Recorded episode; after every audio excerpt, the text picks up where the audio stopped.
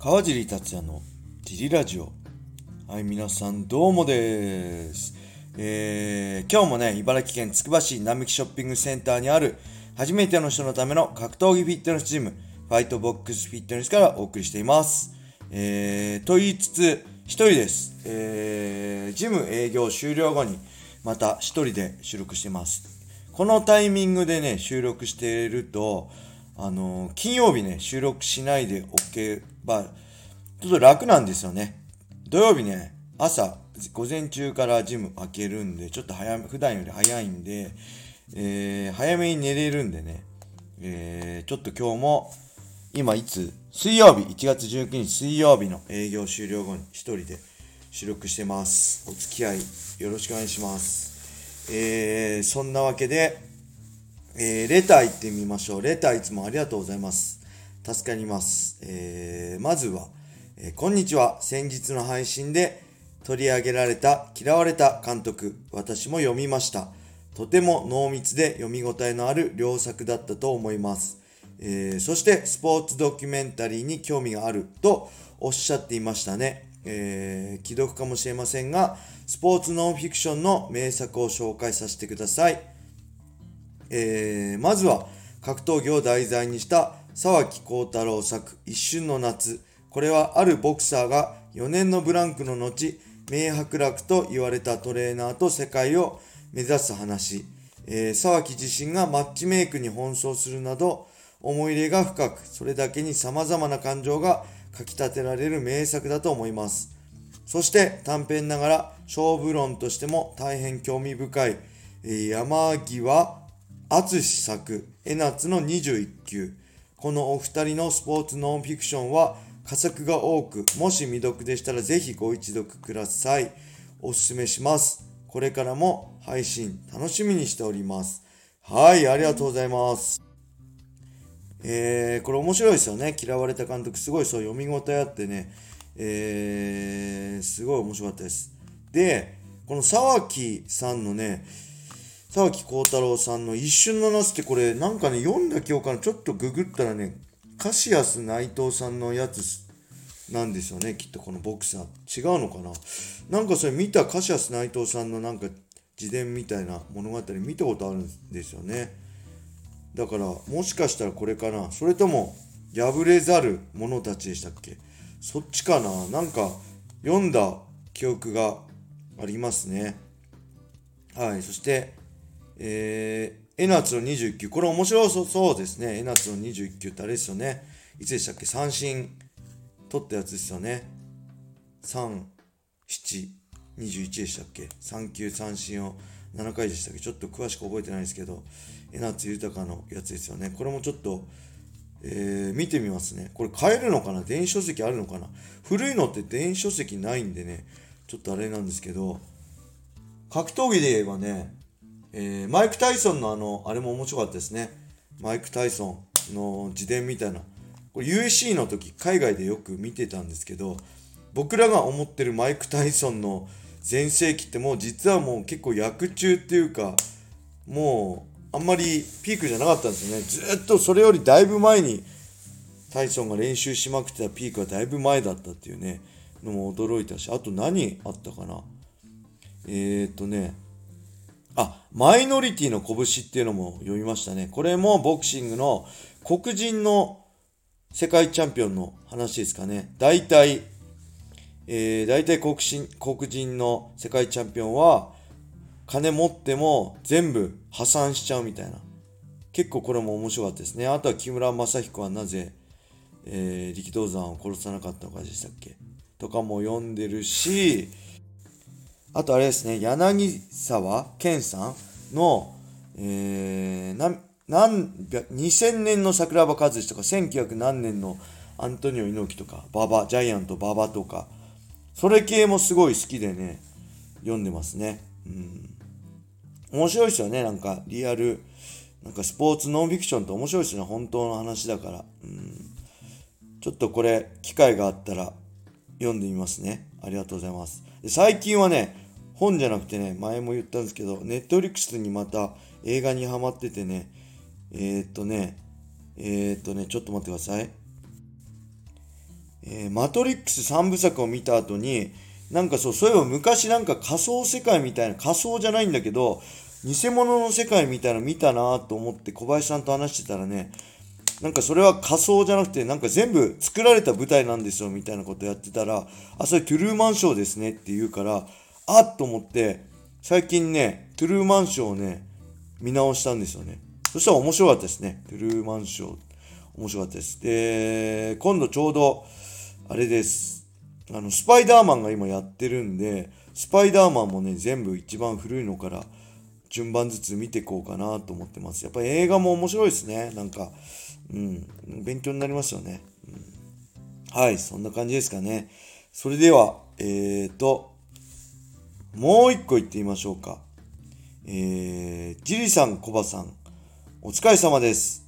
えー、毎日欠かさず拝聴しています。えー、実は、第1回目から全て聞いています。気持ち悪いですか？笑い。えー、これからもジリラジオを続けてください。聞き続けますので、笑い。はい、ありがとうございます。これすごいですね。もう、第1回目が、去年、一昨年の9月なんで、もう1年4ヶ月ぐらいやってるんで、もうすぐ500回ですよね。500回聞いてる人いるんだ、これ。すごい、レアっていうかマニアですよね。なかなか欠かさず聞いてんのかな。すごいね。なんかその聞いてくれるの習慣になってくれてると、やっぱ毎日更新する甲斐があるんで、すごい嬉しいですね。ありがとうございます。えー、それではね、もう一個行きましょう。あんまレターたくさん読んじゃうとね、ほんとレターどんどんなくなっちゃうんであれなんですけど、行きましょう。フリートークもね、苦手なんで。えー、川地さん、小林さん、こんにちは。いつも楽しく拝聴しております。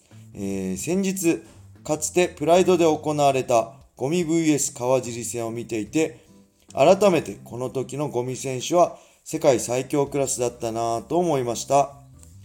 えー、そこで質問です。今の川尻選手、コンディションも整えた状態が当時のゴミ選手と戦うとしたら、どのように戦いますか、えー、また試合展開、結果を予想してください。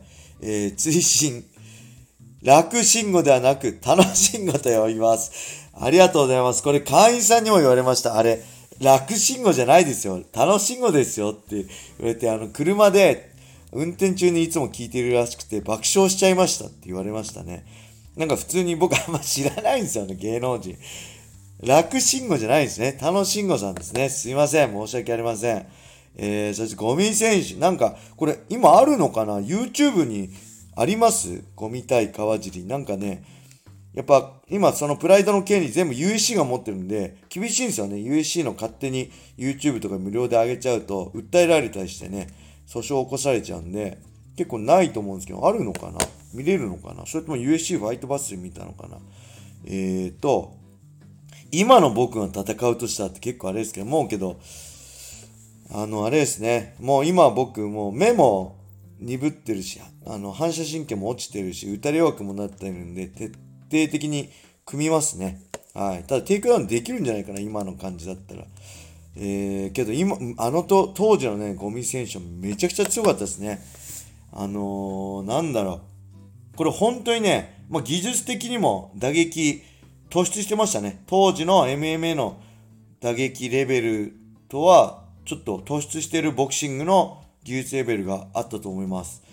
で、やっぱりフィジカルも強かったし、ね、あの、亡くなってしまった木口道場の木口先生との木口トレってね、めちゃくちゃきついんですよ。僕もね、2回ぐらいマッハ上場でやらされたことあったんですけど、もう本当やったことっていうのやらされたんですよね。もう本当殺されるんじゃなくもう二度とやりたくないと思うぐらいきついんですよ。もう本当に木口先生に殺されるんじゃないかって首折れる、あの腰折れる、もう息止められてもう何もできない、立てないっていうところからもっとやれ、もっとやれって、それが準備運動ぐらいの感じなんで、そんなきついトレーニングを当時のゴミ選手はもう定期的に毎週のように多分やってたと思うんで、フィジカルも相当強かったと思うんで、それ尋常じゃなかった上に、その時代の波っていうの完全に乗ってますよね。これが僕一番大事だと思うんですよね。もちろん技術的にも精神的にも肉体的にも強いのは当たり前なんですけど、それプラス時代の波に乗れるっていうのがスーパースターのね、あの一番の、あのー、スーパースターたるゆえんだと思うんで、まあ、当時のゴミ選手、そしてキッド選手、えー、そしてまあ、マサト選手だったりね、すべてその、波に乗ってますよね。今で言ったら誰ですか？朝倉未来選手とかね、そういうスーパースターっていうのは、その時代の波に乗れちゃうんですよね。それがやっぱり、なんか一番の魅力だって一番の武器だと思うんで、あのー、まあ、今の僕からしても、当時のゴミ選手はもうめちゃくちゃ強いし、手がつけらんないし、えー、時代の波に乗ってたなって思いますね。僕はちなみに完全に乗れなかったタイプなんで、すごいその力を、えー、すごい感じるし、か当時も体感したし、今でも、まあそういう選手ってね、すごいなって、あのー、本当に思いますね。はい。そんな感じでいいでしょうか。えー、レター、ありがとうございました。あ、試合展開、結果ね、どうなんだろう。えー、僕は徹底的に組みに行くんで、テイクダウンできるかもしれませんけど、そこから立ち上がるのもうまいしね。あのー、なんだろう。まあ、今けど、今だったら五味選手のスタイルっていうのを明確に僕分かってるんで、どういうことしちゃいけないか、どういうことしたら危険かっていうのははっきり分かってるんで、対処試合があると思うんで、さすがに今だったら、まあ、僕がベストコンディションだったら組み伏せられるんじゃないかなと思うんですけど、それも含めて当時のゴミ選手はどう勝てばいいんだ。みんなそうなんですよね。当スーパースターっていうか、その時代の波に乗ってる選手って、この選手どうしたら負けるの？みたいな、そういう空気もあったんで、当時のゴミ選手はそういう空気をまとってたし、まあみんなスーパースターってそういう感じなんで、あのー、今とね、当時を比べるのは、あんま光栄じゃないかなっていうのは正直なところですね。はい。そんな感じです。レータありがとうございました。それでは今日はこんな感じで終わりにしたいと思います。皆様、良い一日を。またね